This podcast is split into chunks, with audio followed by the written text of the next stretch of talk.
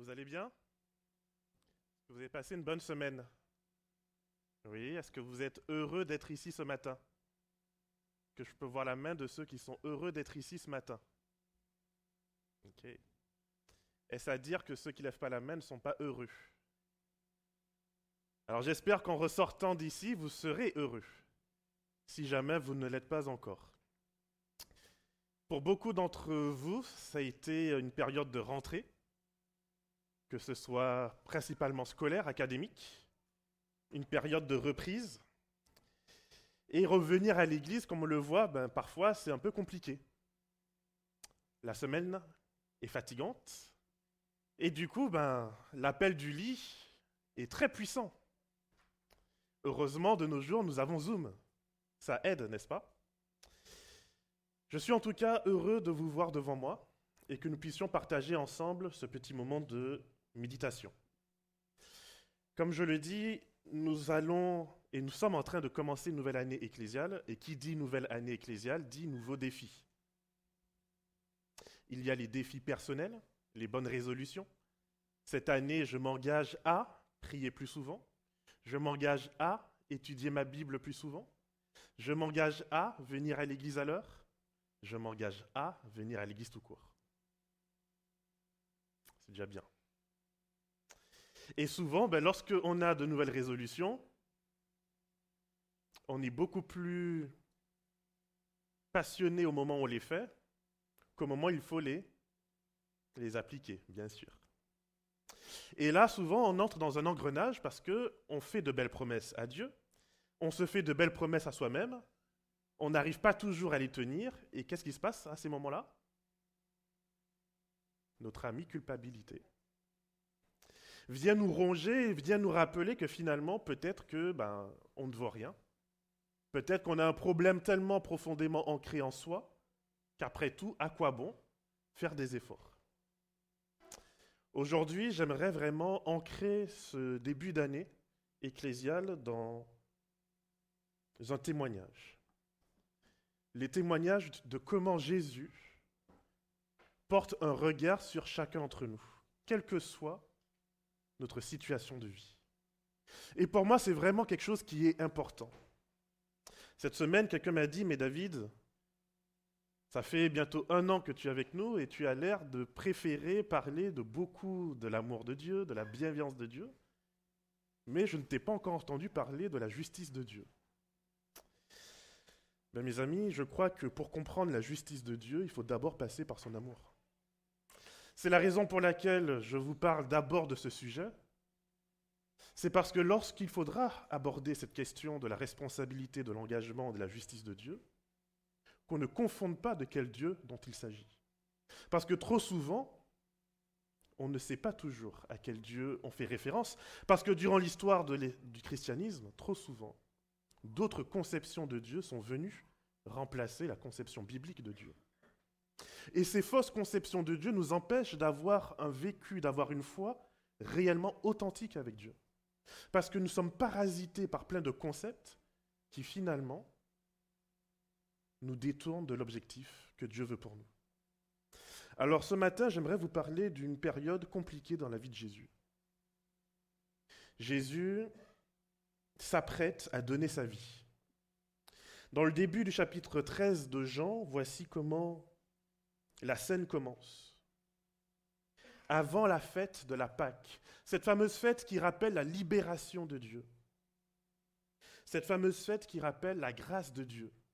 Cette grâce qui fait que lorsqu'on s'engage avec lui, indépendamment de notre condition de vie, à partir du moment qu'il y a le sang appliqué sur les linteaux de la porte, l'ange n'est pas venu avec un QCM pour poser la question pour savoir si vraiment la personne qui avait mis le sang croyait réellement ou pas. Il y a quelque chose qui relève de Dieu, il y a des choses qui relèvent de nous. Mais ici, nous parlons de ce qui relève de Dieu. Et de ce qui relève de Dieu ici, c'est sa grâce qu'il accorde. Et cette fête de la Pâque rappelle cela. Il y a eu, c'est vrai, l'esclavage. Il y a eu, c'est vrai, les difficultés. Mais voilà que Dieu apporte la libération. Et Dieu n'a pas donné d'abord sa loi au peuple d'Israël en disant, pour que je te libère, il faut d'abord que tu respectes les dix commandements. Et alors seulement une fois que tu auras scrupuleusement obéi aux dix commandements, j'enverrai mon libérateur pour qu'il te fasse sortir d'Égypte. Avec Dieu, c'est d'abord la libération, c'est d'abord la grâce, c'est d'abord la manifestation de son amour, et ensuite, Dieu nous dit, si tu veux rester dans cette relation avec moi, je te propose un cadre, un cadre qui va t'aider à rester libre. Dieu nous propose d'abord de vivre concrètement une expérience de qui il est, avant de nous proposer un cadre pour continuer à développer et à épanouir notre relation avec lui. Et donc ici, nous sommes dans cette période du repas de Pâques.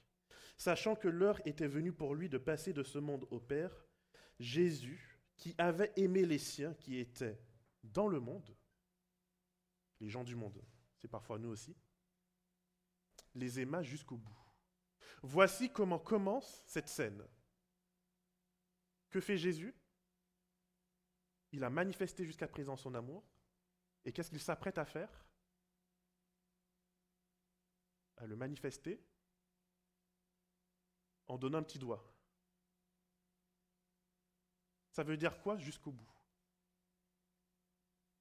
Pour Jésus, cela voudra dire jusqu'à donner la dernière goutte de son sang. Jusqu'à donner sa vie, ce qu'il a de plus précieux. Et alors qu'il est dans ce repas, il y a un contraste ici. Il y a Jésus qui aime jusqu'au bout et qui est prêt à donner sa vie. Sauf qu'au verset 2, pendant le dîner, l'un de ses disciples, que Jésus a pourtant aimé, et pour lequel Jésus est aussi prêt à donner sa vie jusqu'au bout, ce disciple est en train d'écouter autre chose que la parole de Dieu. Au verset 2, pendant le dîner, alors que le diable avait déjà mis au cœur de Judas, fils de Simon Iscariote, de le livrer. Cette phrase annonce quelque chose. Cette phrase annonce la fameuse trahison que nous connaissons bien. Jésus s'apprête à démontrer de manière suprême son amour, et alors même que Jésus est sur le point de démontrer son amour en allant jusqu'au bout, l'un de ses disciples est à l'écoute non pas de l'amour de Dieu, mais l'un de ses disciples est à l'écoute du diable. Et ce que le diable suggère à ce disciple, c'est de livrer Jésus. Malgré tout, Jésus va montrer quelque chose qui relève de son caractère, du caractère de Dieu. Ce n'est pas parce que l'un de ses disciples, et Jésus, il faut se rappeler, est capable de discerner les pensées, il est capable de discerner les motivations. Donc Jésus, alors qu'il regarde Judas, voit Judas en train d'être sous l'influence du diable. Pas juste de n'importe quel démon, du diable lui-même. Et malgré tout, Jésus va se mettre à genoux Jésus va enlever ses vêtements, Jésus va chercher une bassine, Jésus va chercher un linge, et Jésus va se mettre à laver les pieds de chacun de ses disciples, y compris les pieds de Judas. Et à ce moment-là, alors que Jésus termine cet acte et qu'il leur dit, vous ne comprenez pas maintenant ce que je fais, mais vous le comprendrez bientôt, le texte nous dit, alors que Jésus, au verset 21, alors qu'il s'apprête à entrer dans le sérieux de la chose, son esprit se trouble. Jésus est envahi par une tristesse. Jésus est envahi par un sentiment de désespoir. Il est troublé parce qu'il prend conscience que malgré l'acte d'amour qu'il fait pour ce disciple, le diable continue à s'emparer et à se saisir de son cœur. Alors Jésus va dire, Amen, Amen, je vous le dis, l'un de vous me livrera. Verset 22, les disciples se regardaient les uns les autres et se demandaient, mais de qui il parle? Un, des, de ses disciples, celui que Jésus aimait, était placé à table contre le sein de Jésus. Simon Pierre lui fait signe de lui demander, mais de qui il parle? Rappelez, Pierre et Jean, ce sont des pêcheurs. Et les pêcheurs, ils sont dans des barques, et parfois on ne s'entend pas. Donc on sait développer des signes, un peu comme le langage pour les sourds on sait développer des signes pour pouvoir communiquer sans même prononcer un seul mot. Alors ce disciple au verset 25 se penche vers Jésus et lui dit, Seigneur, qui est-ce? Jésus lui répond, c'est celui pour qui je tremperai moi-même le morceau et à qui je le donnerai. À l'époque de Jésus, tremper son morceau et le donner à quelqu'un, c'est un geste d'amitié, c'est un geste d'honneur. Quand tu rentres chez quelqu'un, l'hospitalité signifiait que généralement, on mettait quelqu'un à ta disposition pour te laver les pieds, et lorsque l'hôte te tend un morceau de pain, que tu es servi en premier, qu'il a trempé pour toi dans la sauce, et qu'il te donne la meilleure partie, c'est un signe d'honneur. C'est un signe de respect. C'est un signe d'amitié. Encore une fois, Jésus qui voit ce disciple en prise, en lutte, en train de perdre du terrain, en train de se laisser posséder par le diable, Jésus le prend et le donne à Judas. C'est alors, nous dit le verset 27, après le morceau, que le Satan entra en lui. Après deux actes particuliers d'amour, après deux actes particuliers de respect, Judas passe de disciple de Jésus, apôtre du Maître, à ennemi de Jésus et à apostat. Pourtant, les évangiles qui sont écrits après nous indiquent dès le départ que Judas est un voleur. Vous vous êtes jamais posé la question comment ça se fait que Jésus ait choisi un voleur pour le mettre responsable des finances. Qui ici choisirait un voleur pour gérer la trésorerie de l'Église? Pas toi. Qui ici, sachant que le trésorier de l'Église vole, continuerait à lui manifester sa confiance, son amour?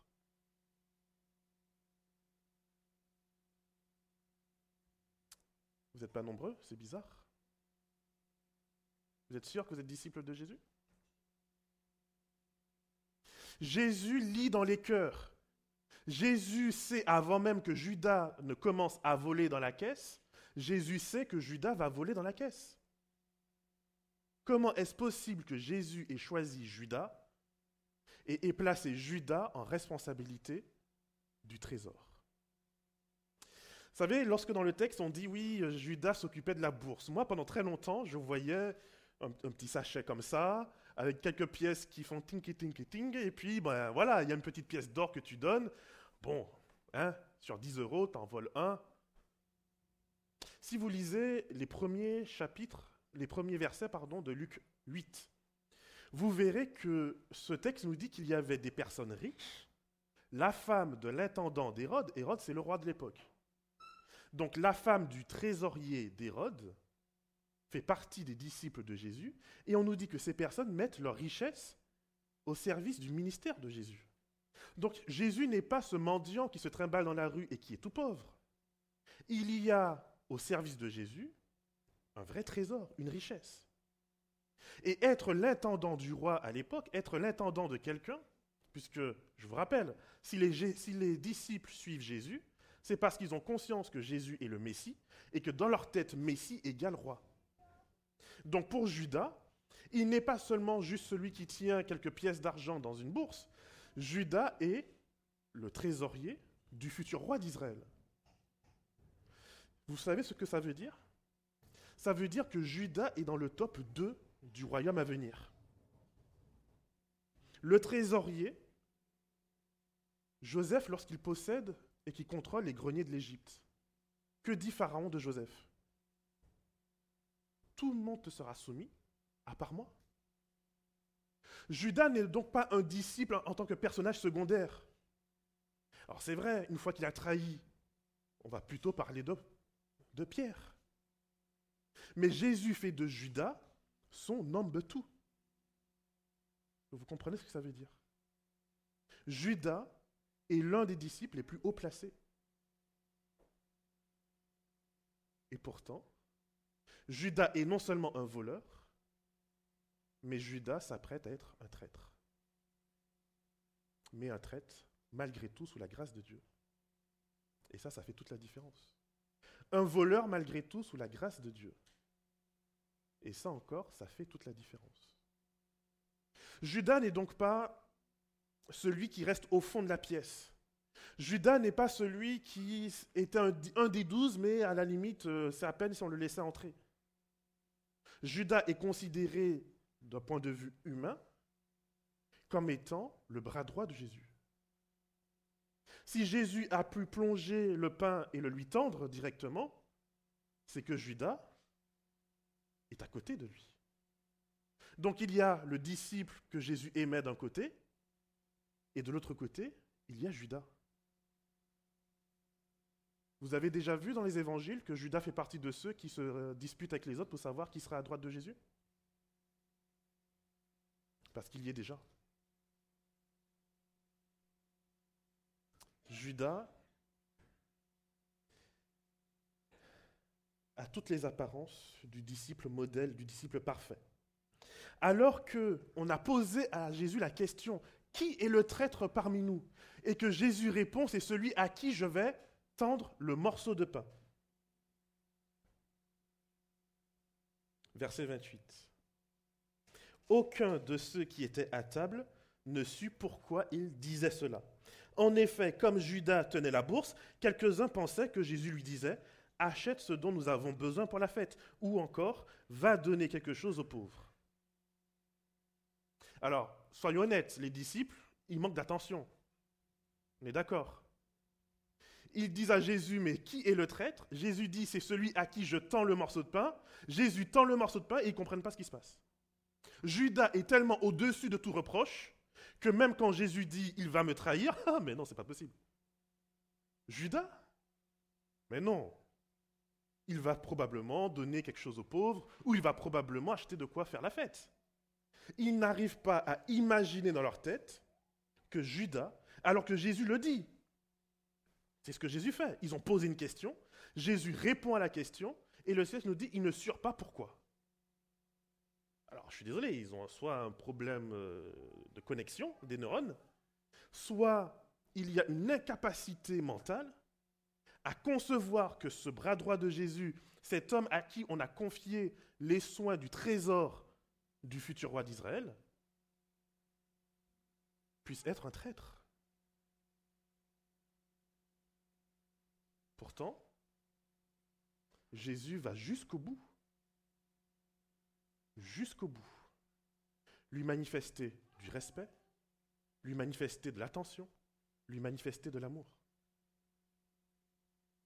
Et ce n'est pas n'importe qui qui entre dans Judas. On ne nous dit pas un démon est entré dans Judas.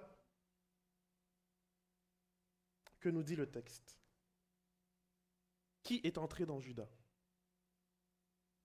Le Satan. Au moment où Jésus se met à laver les pieds de Judas et au moment où Jésus lui tend un morceau de pain, Jésus ne tend pas un morceau de pain qu'à Judas. Jésus est en train aussi de laver les pieds du diable. Jésus est aussi en train de tendre un geste d'amitié au diable lui-même.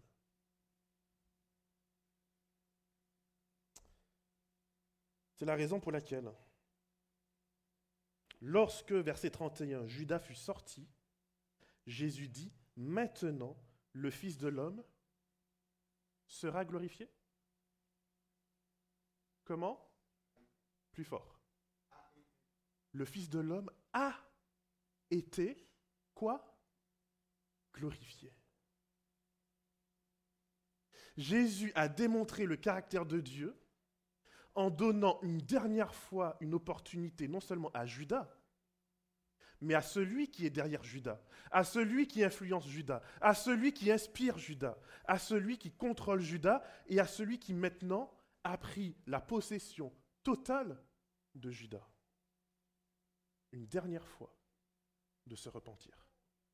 Une dernière fois, malgré tout le mal qu'il a fait, Jésus démontre le caractère d'amour de Dieu en offrant une ultime fois l'opportunité au diable lui-même de changer de direction. Jésus n'est pas glorifié au moment où il supporte les coups de fouet, au moment où il meurt sur la croix. selon Jean, Jésus est glorifié à ce moment précis où malgré tout ce qu'il sait qu'il va souffrir à cause de Judas, tout ce qu'il va souffrir à cause du Satan, Jésus a eu l'humilité de se mettre à genoux devant le diable et de lui laver les pieds.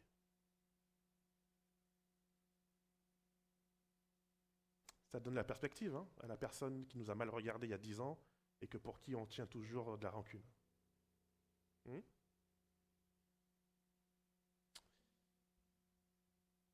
Ce qui se passe dans ce texte, pour moi en tout cas, est d'une incroyable puissance. D'une incroyable puissance. Judas est un disciple tellement modèle, tellement parfait, tellement, pour ses compagnons en tout cas, irréprochable, que même quand Jésus va leur dire, c'est lui qui me trahira, ils sont incapables de l'accepter. Ils sont incapables de le conceptualiser. Si quelqu'un devait trahir, c'est plutôt Pierre. Hein? Celui à qui Jésus a dit ouvertement, derrière moi Satan. Sur qui auriez-vous parié si Jésus vous disait, il y a un traître? Certainement pas celui qui est à la droite du Christ.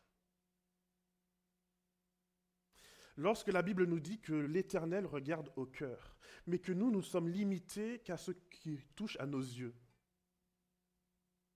c'est une réalité profonde que Jésus a vécue, que Jésus a expérimentée. Vous savez, dans la Bible, être trésorier du roi, c'est aussi avoir le contrôle même des finances du temple. Judas était avec Jésus uniquement par intérêt. Et c'est la raison pour laquelle, il y a quelque temps, quand je vous disais pourquoi suivez-vous Jésus? Pourquoi venez-vous à l'église? Est-ce que c'est uniquement pour des bénédictions? Ou est-ce que vous avez compris qu'il y a quelque chose de plus profond? Il y a quelque chose de plus essentiel dans une relation avec Dieu? Parce que si je ne suis Dieu que pour des bénédictions, que pour la vie éternelle, je risque, comme Judas, d'être extrêmement focalisé sur l'apparence du bon chrétien, mais de passer à côté de l'essentiel. Judas aussi a eu la puissance de chasser des démons. D'ailleurs, il a tellement chassé les démons des autres qu'il en a oublié de chasser le démon qui grandissait à l'intérieur. Si vous remontez un petit peu dans le texte, le chapitre 12 est celui où Jean nous raconte le geste de Marie, lorsqu'elle met au pied de Jésus son parfum et qu'elle l'essuie de ses cheveux. Et la réaction de Judas de dire, on aurait pu garder cet argent et le donner aux pauvres. Judas est celui qui a l'apparence du raisonnable. Il a l'apparence de celui qui se soucie des plus démunis. Mais personne, personne à part Jésus, n'a perçu que Judas piquait dans la caisse. Ils ne le sauront que plus tard, lorsqu'ils feront les comptes. Personne ne peut s'imaginer que Judas, à qui Jésus continue à accorder sa confiance encore et encore et encore, finalement est un diable. Mes amis, pour moi, ce texte, ce passage est un avertissement je peux venir tous les sabbats ici à l'église. Je peux être habillé comme il faut. Je peux parler comme il faut. Je peux être celui qui encourage l'église à aller en prière. Je peux être celui qui veut chasser le mal de l'église et oublier qu'il faut commencer d'abord par le chasser de mon cœur.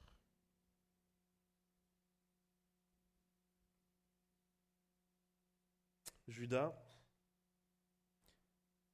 comme les autres, et sous la grâce. Si vous voyez jusqu'au dernier moment, Jésus ne va jamais prononcer son nom. Jusqu'au dernier moment, Jésus va garder à Judas la porte ouverte pour qu'il change de direction. Mais jamais Jésus ne lui fera honte en public. Jamais Jésus ne dira aux disciples, vous savez, ce gars-là, c'est un voleur. Vous ne pouvez pas lui faire confiance. Jésus fera comme les enfants de Noé, face à la nudité, face au péché d'un individu, jusqu'au dernier moment possible, Jésus sera celui qui couvrira de sa grâce un pécheur.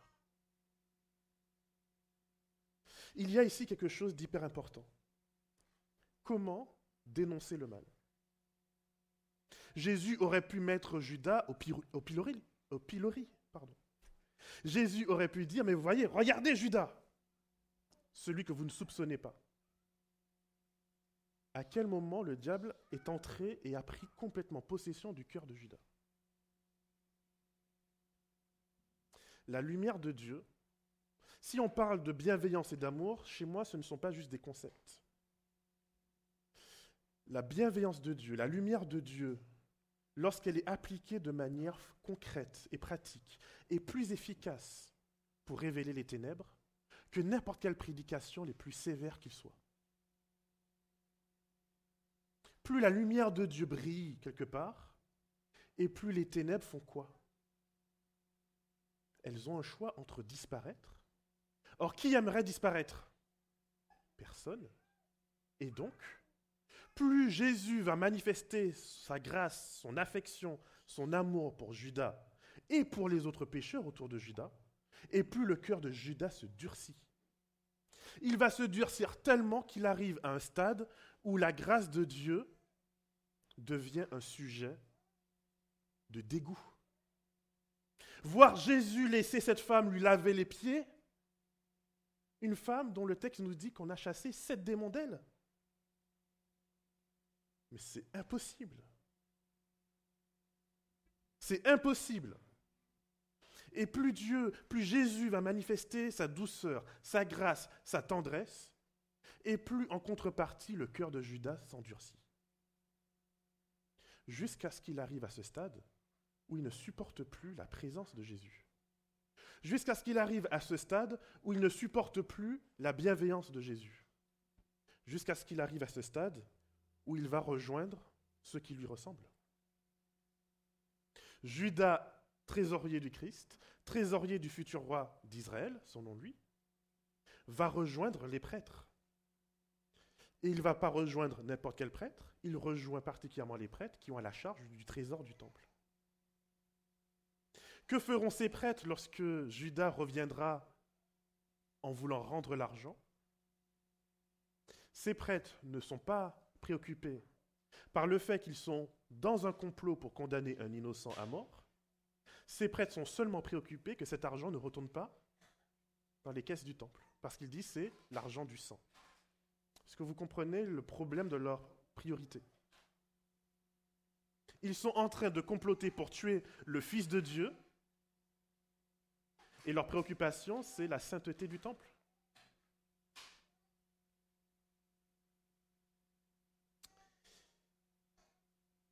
Il y a une réalité dans la Bible. Cette réalité est que l'amour est plus fort que la mort. L'amour triomphe des ténèbres. Même dans le prix de sa trahison, est-ce que vous savez à quoi serviront les 30 pièces d'argent? À acheter un champ. À quoi servait ce champ? À enterrer les étrangers ceux dont on ne veut pas, ceux qui n'ont pas le droit d'être enterrés à Jérusalem. Jusque dans le prix de sa trahison, Jésus sert symboliquement à rejoindre ceux qui sont exclus. Les 30 pièces d'argent de sa trahison servent à acheter le champ dans lequel on enterre les étrangers. Ceux qui ne sont pas juifs, ceux qui ne sont pas assez adventistes, ceux qui ne sont pas assez parfaits, assez saints, pour être considérés comme étant des gens de valeur. Ceux qu'on allait enterrer comme des chiens. Jusque dans le prix de sa trahison, Jésus reste la lumière du monde. Ce matin, nous avons, en tout cas personnellement, un choix. Je peux choisir comme Judas d'être le pourfendeur du Seigneur, le dénonceur de tous les crimes, de tous les péchés du monde. Je peux, comme Judas, choisir de me réjouir dans la puissance que le Seigneur me donne. Judas aussi a fait partie de ceux qui ont chassé des démons. Judas fait partie de l'équipe de choc qui a rendu Jésus dans la joie de dire J'ai vu le diable tomber du ciel. Mais quand le diable tombe, il faut que je fasse attention à ce qu'il ne tombe pas près de moi. Il faut que je fasse attention que je ne devienne pas le nouveau réceptacle de sa séduction. Et la seule manière de le faire, c'est d'être comme Pierre. Pierre n'est pas le disciple le plus parfait du monde. Pierre est souvent dans la spontanéité. Et donc il dit autant des choses belles, tu es le Messie, le Fils de Dieu. Waouh, c'est génial, tout le monde le regarde, mais comment tu as su ça? Que Pierre est celui à qui on va dire, là cette fois-ci, euh, tu as échoué. C'était pas la bonne réponse. Arrière de moi Satan. Le cheminement authentique chrétien, c'est de savoir s'approcher de Dieu dans mes moments de succès. Mais c'est aussi accepter que Dieu continue à s'approcher de moi dans mes moments d'échec. Lorsque je pense ne plus être digne de Dieu, lorsque je pense ne plus être digne de la foi et de son amour, la différence qu'il y a entre l'Ancien et le Nouveau Testament, c'est que dans l'Ancien Testament, c'est moi qui dois m'approcher du sanctuaire, c'est moi qui dois m'approcher de Dieu et espérer avec mon offrande accéder à Dieu. Que dit Jésus dans le Nouveau Testament? Le royaume des cieux, il a fait quoi? Comment? Il s'est approché de vous. Il est parmi vous. Il n'existe donc aucune situation dans laquelle j'ai besoin de m'approcher de Dieu. Dieu est parmi nous. Dieu est dans ma vie. Par contre, comme Judas, je peux endurcir mon cœur au point où même lorsque Jésus est à côté de moi et que Jésus me tend un geste d'amitié, non seulement ça ne me touche pas, mais je ressens une telle frustration que j'ouvre mon cœur davantage au diable, qui prendra une un total contrôle de moi. Je pense que vous en avez conscience, nous vivons des temps qui sont quand même assez particuliers. Nous vivons une époque assez inédite. Et plus que jamais, Dieu a besoin de lumière. Plus que jamais, Dieu a besoin d'une église dans laquelle on ne vient pas poser des jalons pour savoir comment on s'approche de Dieu. Ce n'est pas ce qu'on fait ce matin. Ce qu'on fait ce matin, c'est proclamer, professer que Dieu s'est approché de nous. Ce que l'on fait ce matin, c'est être un endroit dans lequel la personne qui doute que Dieu puisse toucher son cœur, puisse regarder autour, voir des pécheurs comme elle et se dire, mais si Dieu peut leur redonner l'espoir, l'amour et le sourire, alors il peut le faire pour moi aussi. Nous sommes une Église chargée de réconcilier le monde avec Dieu. Voici notre mission première. Ma question pour vous, c'est souhaitons-nous accepter cette mission de Dieu? Ou souhaitons-nous continuer comme Judas à être celui qui estime de quelle manière on doit gérer l'argent du temple? De quelle manière on a le droit de s'approcher de Dieu? De quelle manière on a le droit ou pas de faire ceci ou de faire cela? J'ai un principe qui est très simple. À un moment donné, il est important de faire un bilan et de se demander, mais quels sont les fruits que je porte? Est-ce que je porte des fruits de l'esprit, de patience, d'amour, de réconciliation? Ou est-ce que je porte des fruits de la chair, de division, de dispute, d'orgueil? Parce que l'enjeu, je pense, il est trop grave, trop important. Jamais les prêtres n'auraient pu avoir accès à Jésus si Judas ne les avait pas amenés à lui.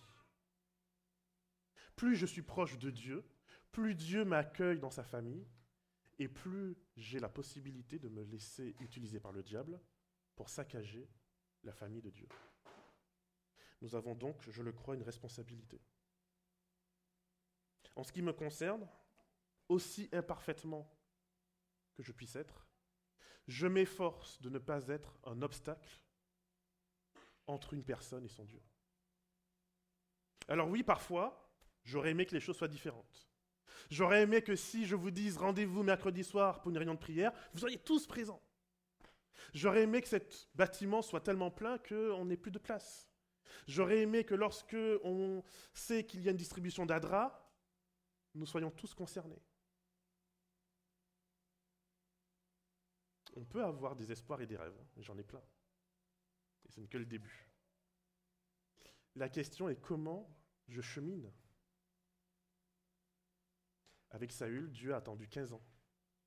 Entre le moment de l'annonce qu'il est rejeté et le moment de sa mort, Dieu va patienter 15 années. Suis-je prêt à patienter 6 mois, un an, 10 ans, prier pour mon frère, soutenir ma sœur, parce que l'objectif n'est pas de se pointer du doigt, l'objectif est d'être cette arche de Noé, ce lieu où ceux qui veulent chercher Dieu peuvent être protégés, aimés, sécurisés. Parce que pour moi, le plus important, c'est que nous restions à la table du Maître. Avec nos doutes, certes, avec nos interrogations, certes. Rappelez-vous que malgré tout ce qu'ils ont vécu, lorsque Jésus, dans Matthieu 28, se présente aux disciples, le texte nous dit qu'ils doutent. Ils ne sont pas sûrs.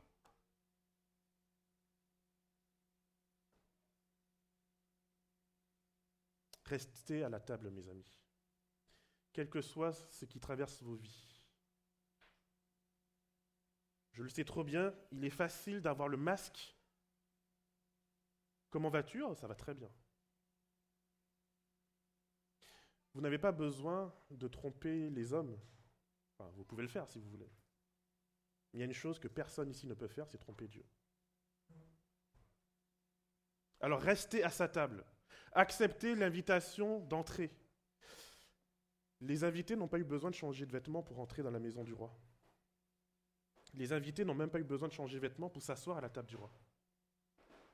Le problème, c'est qu'une fois assis à la table du roi, ils ont refusé de changer de vêtements. Mais changer de vêtements n'a pas été la condition pour entrer et pour s'asseoir. C'est qu'ils ont refusé la transformation que Dieu leur proposait. Comme Judas, alors qu'il est assis à la droite de Dieu, va refuser la transformation que Jésus lui propose. Et pour moi, il n'y aurait rien de plus terrible, de plus triste que de voir cette Église, des personnes qui refusent cette transformation. Parce que Dieu nous a aimés chacun. Et Dieu nous aime encore chacun. Et Dieu nous propose encore ce matin de nous asseoir à sa table. Je vous invite, si vous le voulez bien, à vous lever.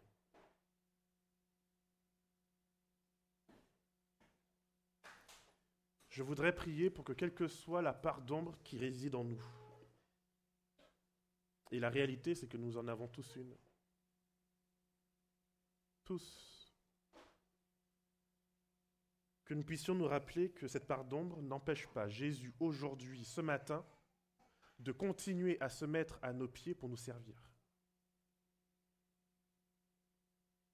De prier pour nous pour que nous soyons purs d'intercéder auprès du Père pour que nous ne puissions pas nous perdre. Notre Dieu, notre Père, je voudrais ce matin te remercier.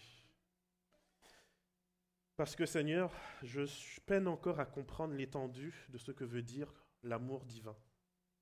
Cet amour qui jusqu'au bout continue à me regarder avec bienveillance. Cet amour qui jusqu'au bout, malgré mes fautes et mes péchés, continue à me maintenir cette dignité, cette place à tes côtés.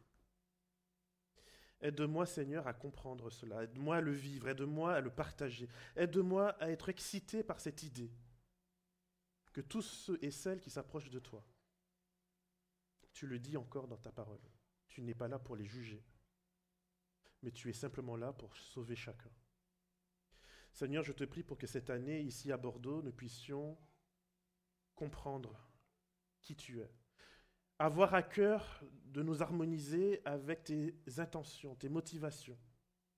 Que nous puissions ici à Bordeaux créer une culture, la culture du ciel.